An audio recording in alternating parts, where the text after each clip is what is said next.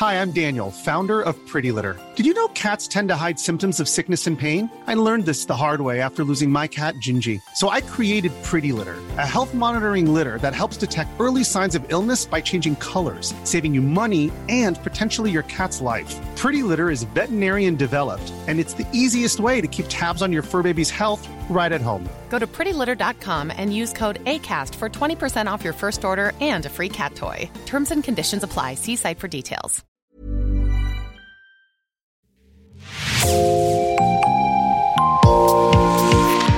Bonjour et bienvenue dans Podcasting, l'actu dans la poche, le podcast quotidien d'actualité du Grand Sud-Ouest. Chaque jour, suivez-nous à la découverte de l'information régionale avec les journalistes et chroniqueurs du territoire. Je m'appelle Jean Berthelot de Lagleté et l'épisode du jour vous est présenté par Marion Ruyot de l'équipe Podcasting. Aujourd'hui, Podcasting a choisi un article du média partenaire Média Basque. Ces citoyens militent pour manger local, c'est le titre de votre article. Bonjour Alicia Munoz. Bonjour. Alicia, vous êtes journaliste pigiste pour Média Basque et avec vous dans cet épisode, on va parler locavorisme, un mouvement qui prône la consommation de fruits et de légumes locaux et de saison en circuit court afin de contribuer au développement durable. On parle aussi de mouvement locavore. Tout d'abord, quel est l'objectif de ce mouvement? Alors le locavorisme, c'est un mouvement qui prône la consommation de nourriture produite dans un rayon restreint autour du, domicile en fait euh, du consommateur. Donc euh, c'est une consommation qu'on appelle aujourd'hui euh, en circuit court. c'est souvent en fait une démarche plus globale qui vise à avoir une alimentation aussi dans son sens large respectueuse de l'environnement, en incluant par exemple le fait d'acheter des produits issus d'une agriculture durable, en privilégiant les produits non transformés, frais et de saison, en limitant le gaspillage, etc. Qu'est-ce qui a favorisé la prise de conscience de ces citoyens et pourquoi? Alors, euh, certains sont des militants de la première heure. Hein. c'est euh, un mouvement, le locavorisme, qui est, on va dire, apparu euh, il y a une quinzaine, vingtaine d'années. C'est, enfin, pas nouveau en tout cas. c'est souvent des personnes qui sont engagées par ailleurs dans des associations environnementales, mais, pas seulement, aussi qui s'intéressent au bien manger. Et puis après, euh, récemment, euh, bon déjà on parle de plus en plus euh, des enjeux climatiques depuis on va dire 10 ans, mais il y a vraiment eu un pic durant la pandémie de, de Covid-19 avec beaucoup de personnes qui ont adhéré à une, une association de type AMAP. donc ça c'est AMAP, c'est un acronyme pour Association pour le maintien de l'agriculture paysanne. Euh, mais aussi des personnes qui ont par exemple adhéré à une épicerie coopérative ou participative, euh, qui vont consommer dans des petites épiceries bio, etc., etc. Il y a vraiment eu un effet euh, de prise de conscience avec la pandémie. Alors aujourd'hui, est-ce que le, le, constat reste le même? Est-ce que le locavorisme séduit toujours? Et ben, quand on interroge les acteurs de l'alimentation locale, on va dire, que ce soit les producteurs qui pratiquent la vente en direct sur leur exploitation, euh, sur leur ferme ou euh, des petits euh, distributeurs, des épiceries, on se rend compte qu'il y a eu un pic en fait pendant le premier confinement hein, en 2022 mais que cet engouement en fait est, est, retombé tout aussi vite qu'il avait pris en fait avec la reprise des activités normales de tout un chacun. Il y a eu vraiment une sorte de bah, d'essoufflement de cette tendance-là. Euh, et puis il faut pas oublier qu'il y a également l'inflation qui peut avoir un effet euh, bah, repoussoir euh, par rapport à cette consommation-là. Consommer local, ça, représente, ça peut représenter un surcoût et donc un budget trop conséquent pour certaines familles qui ont des bas revenus. Et on peut dire que bon, le locavorisme continue de séduire, mais de manière plus ponctuelle et certaines familles vont pas voilà, le faire de manière systématique.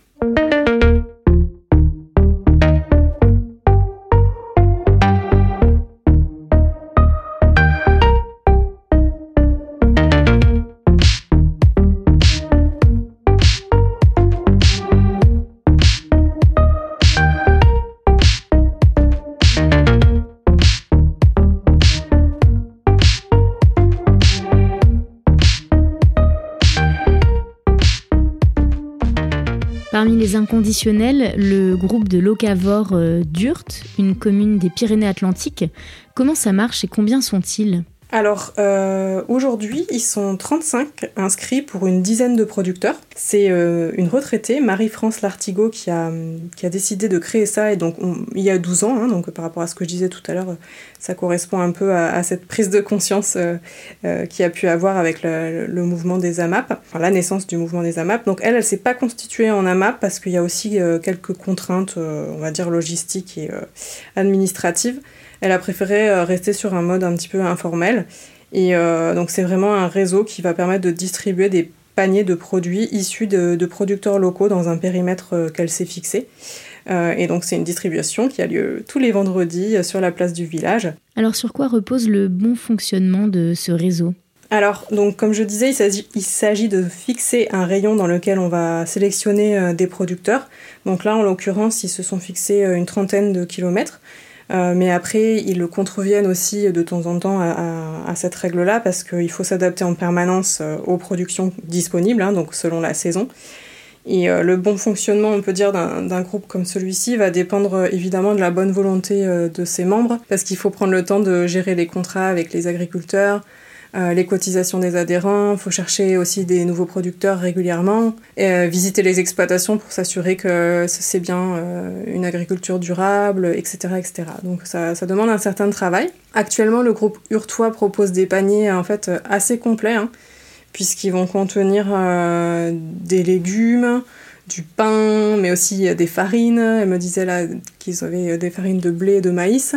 Et puis tout un tas de viandes, notamment locales. Hein. On a du porc quintoa, du canard criarchera, euh, de l'agneau, des œufs, du miel d'urte. Donc euh, ça va quand même assez loin. Et après, on va avoir aussi du jus de pomme et quelques kiwis parce que euh, on va dire que le Pays Basque n'est pas connu pour sa production de fruits, mais euh, voilà, euh, dans, le bassin de la Dour, dans le Gers, voilà, on a quand même des productions de, kiwis.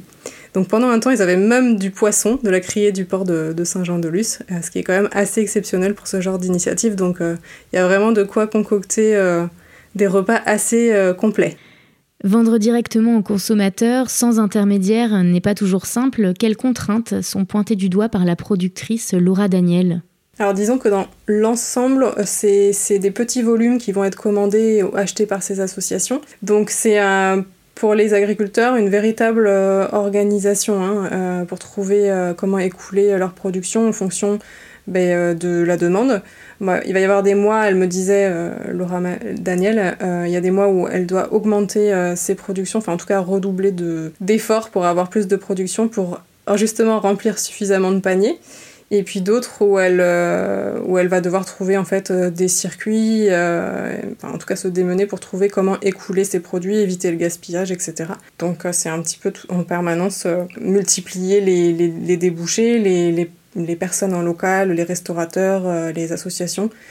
Donc il faut vraiment pour le coup c'est on va dire ça demandera plus d'efforts qu'un producteur qui va vendre à un seul distributeur ou un seul grossistes, j'imagine. Ça, leur demande pas mal d'adaptation. Et euh, pour s'assurer justement de, plus gros volumes et mutualiser les moyens avec d'autres producteurs, pouvoir euh, avoir plus de débouchés, il y a une plateforme de distribution qui devrait aussi euh, voir le jour à l'automne 2022 dans, dans, le Pays Basque. Donc ce serait une première de ce type dans la province du Labour. Et a priori, il va s'agir donc d'une SCIC, d'une SIC, et qui donc un modèle de, de coopérative et ça va permettre de fournir euh, les restaurateurs, les épiceries, les magasins et aussi quelques grandes surfaces, euh, enfin grandes et moyennes surfaces du territoire. Et euh, bon, ça va être un outil, on va dire, qui permet de mutualiser les productions et qui va proposer une gamme complète de produits en fait pour les professionnels qui n'ont souvent pas le temps forcément de voilà, d'aller chercher sur telle ou telle exploitation tel ou tel produit et donc pour eux c'est forcément un gain de temps.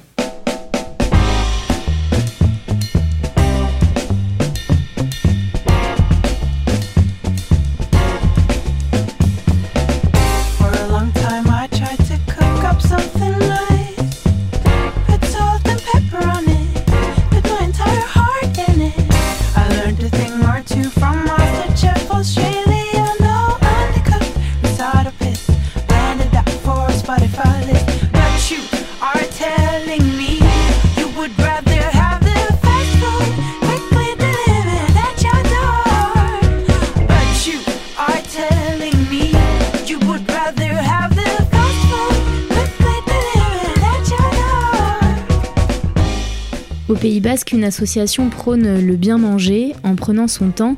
C'est la Slow Food Biciona. Quand a-t-elle vu le jour et pourquoi? Alors c'est une association qui a été créée euh, il y a quelques années. J'ai plus l'année euh, exacte en tête, mais euh, l'idée c'était donc de défendre l'agriculture paysanne et les produits locaux. Et elle est issue du mouvement Slow Food en fait, qui est né en Italie en 1989 exactement. Donc c'est devenu maintenant une, une fédération d'associations, hein, que ça a vraiment essaimé euh, dans toute l'Europe. Et Slow Food, en fait, à l'origine, c'est un journaliste et critique gastronome qui s'appelle Carlo Petrini qui a créé cette, euh, ce mouvement-là. C'est d'abord euh, autour d'une mobilisation qui a eu lieu à Rome, en fait, contre l'installation d'un McDonald's. peu à peu, le mouvement, en fait, a ouvert des antennes partout dans le monde. alors d'abord, c'était autour de la notion de comment ben, avoir une alimentation plus low euh, par opposition au fast-food, donc euh, forcément plus qualitative. Euh, aujourd'hui, par exemple au Pays Basque, dans cette association qui réunit 60 adhérents, on est sur vraiment la, défense du modèle paysan, enfin la promotion de nos productions locales. on n'est pas que sur l'aspect, on va dire, restauration. Bichente Marichoulard, pâtissier à la retraite et président de Slow Food Biciona, s'interroge est-ce que tout le monde sait réellement bien manger? Réponse. Alors, selon lui, en fait, on, a évidemment fait des progrès sur la sensibilisation à tout ce qui est locavorisme, euh, donc circuit court, mais ça ne suffit pas et souvent, comme je le disais au début euh, de l'interview, ça reste quand même assez occasionnel parce qu'on ne sait pas tous euh, voilà, où aller pour consommer local tout au long de l'année. Pour avoir un réel impact positif, il faudrait aussi que les collectivités hein, s'impliquent, ça dépend desquelles, évidemment, il y en a qui sont déjà très investis. Hein, je pense à Bayonne qui a quand même mis en place des points de distribution de paniers.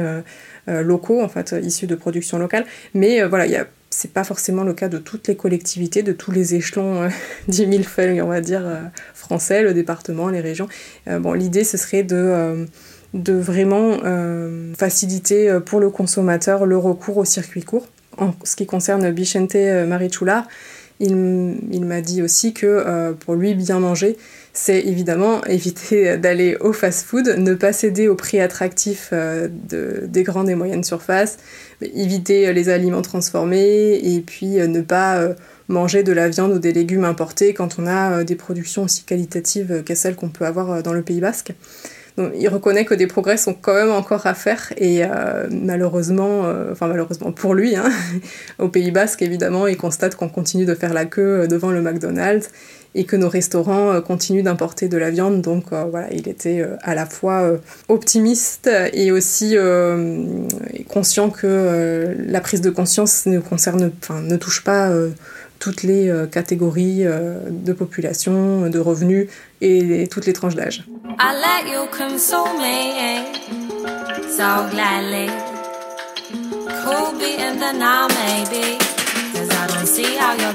me,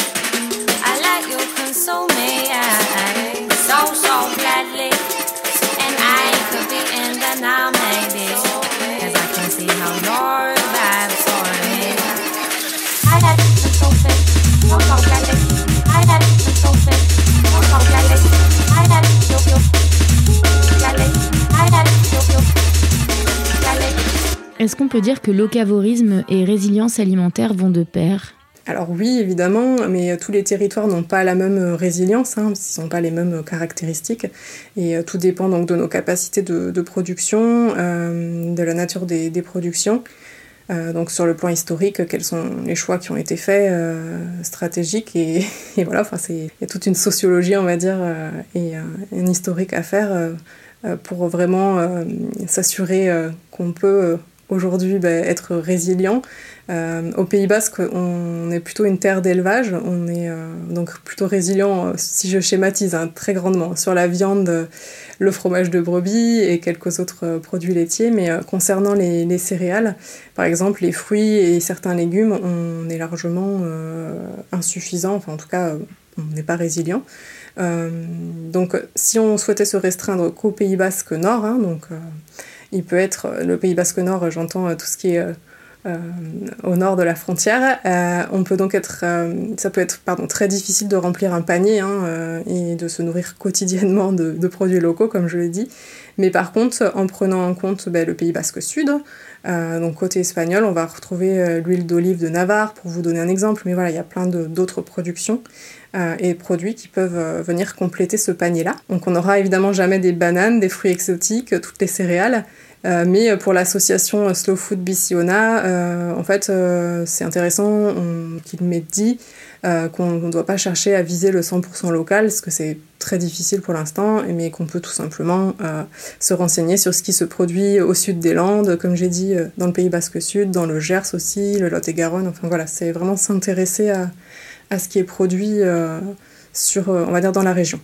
Dernière question avant la fin de cet épisode. Selon vous, sensibiliser au locavorisme, apprendre à manger différemment, est-ce que c'est essentiel face aux pandémies, au réchauffement climatique ou à l'épuisement des ressources? Alors, selon moi, je ne suis pas forcément une, grande experte de, toutes ces questions, mais bon, j'ai un peu écrit sur le sujet, mais c'est surtout tous les spécialistes de cette question, euh, enfin de, la question climatique et de la question euh, de la résilience euh, des territoires alimentaires, la résilience alimentaire, vont dire que le problème de l'alimentation, globalisée, c'est qu'elle va dépendre énormément du pétrole et des énergies fossiles de manière générale. Donc on dépend aussi euh, de gigantesques plateformes hein, comme euh, le marché de Rungis dans, en région parisienne, dans le Val-de-Marne, où euh, bah, tous nos produits importés vont, transiter. Donc forcément notre alimentation elle a un bilan carbone assez important hein, actuellement si on, schématise. Et euh, il faut donc euh, bah, chercher à réduire ce, bilan carbone pour faire face aux enjeux environnementaux, climatiques. Par exemple, en cas de blocage euh, ou de, coupure de, énergétique, on imagine bien qu'on va être rapidement en rupture d'approvisionnement si on dépend autant de, de, cette économie globalisée, on va dire. Donc il faut être résilient déjà à l'échelle nationale et dans un second temps, si on le peut évidemment, au niveau local. Euh, certains experts comme Stéphane Linou, que j'ai euh, contacté pour cet article, euh, lui donc il travaille au service des collectivités, notamment des maires, pour les sensibiliser sur cette question de la résilience et de l'autonomie alimentaire. Et donc lui, il estime que vraiment c'est à tous les acteurs de faire un effort, hein, donc aussi bien les, les pouvoirs publics, les collectivités que les citoyens, les agriculteurs. Donc les initiatives de maires il y a déjà des initiatives assez positives. Nous, on a euh, l'exemple de la commune de, de Biriatou, dans le Pays Basque, euh, donc une commune qui est près de la frontière espagnole. En fait, la maire est assez investie puisqu'elle a inscrit le risque de rupture d'approvisionnement dans euh, le plan communal de sauvegarde. Donc chaque commune a un plan communal de sauvegarde. Et l'idée, c'est de, voilà, de, mettre, de réfléchir déjà en amont à ce qui peut être mis en place pour augmenter la résilience là c'est d'une commune euh, par rapport à cette question euh, et ces risques de, rupture d'approvisionnement. Euh, voilà. et après aussi se dire que la Covid-19 a permis de rendre ce discours beaucoup plus audible auprès des pouvoirs publics, donc ce discours de risque de rupture d'approvisionnement alimentaire.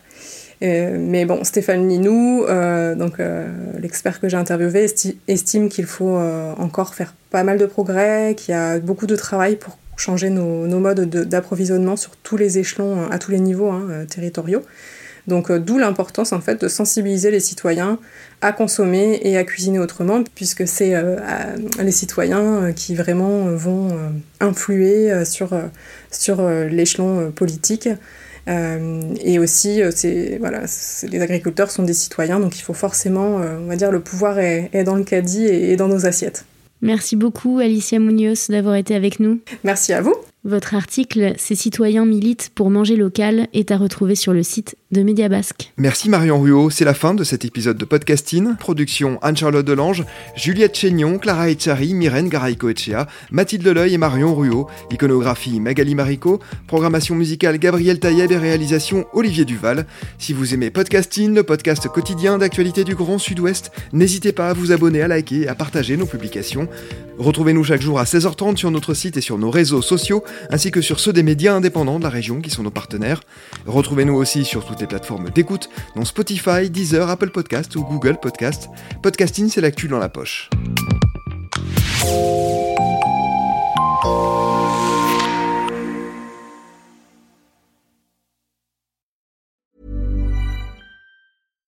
Hi, I'm Daniel, founder of Pretty Litter. Cats and cat owners deserve better than any old-fashioned litter. That's why I teamed up with scientists and veterinarians to create Pretty Litter. Its innovative crystal formula has superior odor control and weighs up to 80% less than clay litter. Pretty Litter even monitors health by changing colors to help detect early signs of potential illness. It's the world's smartest kitty litter. Go to prettylitter.com and use code ACAST for 20% off your first order and a free cat toy. Terms and conditions apply. See site for details.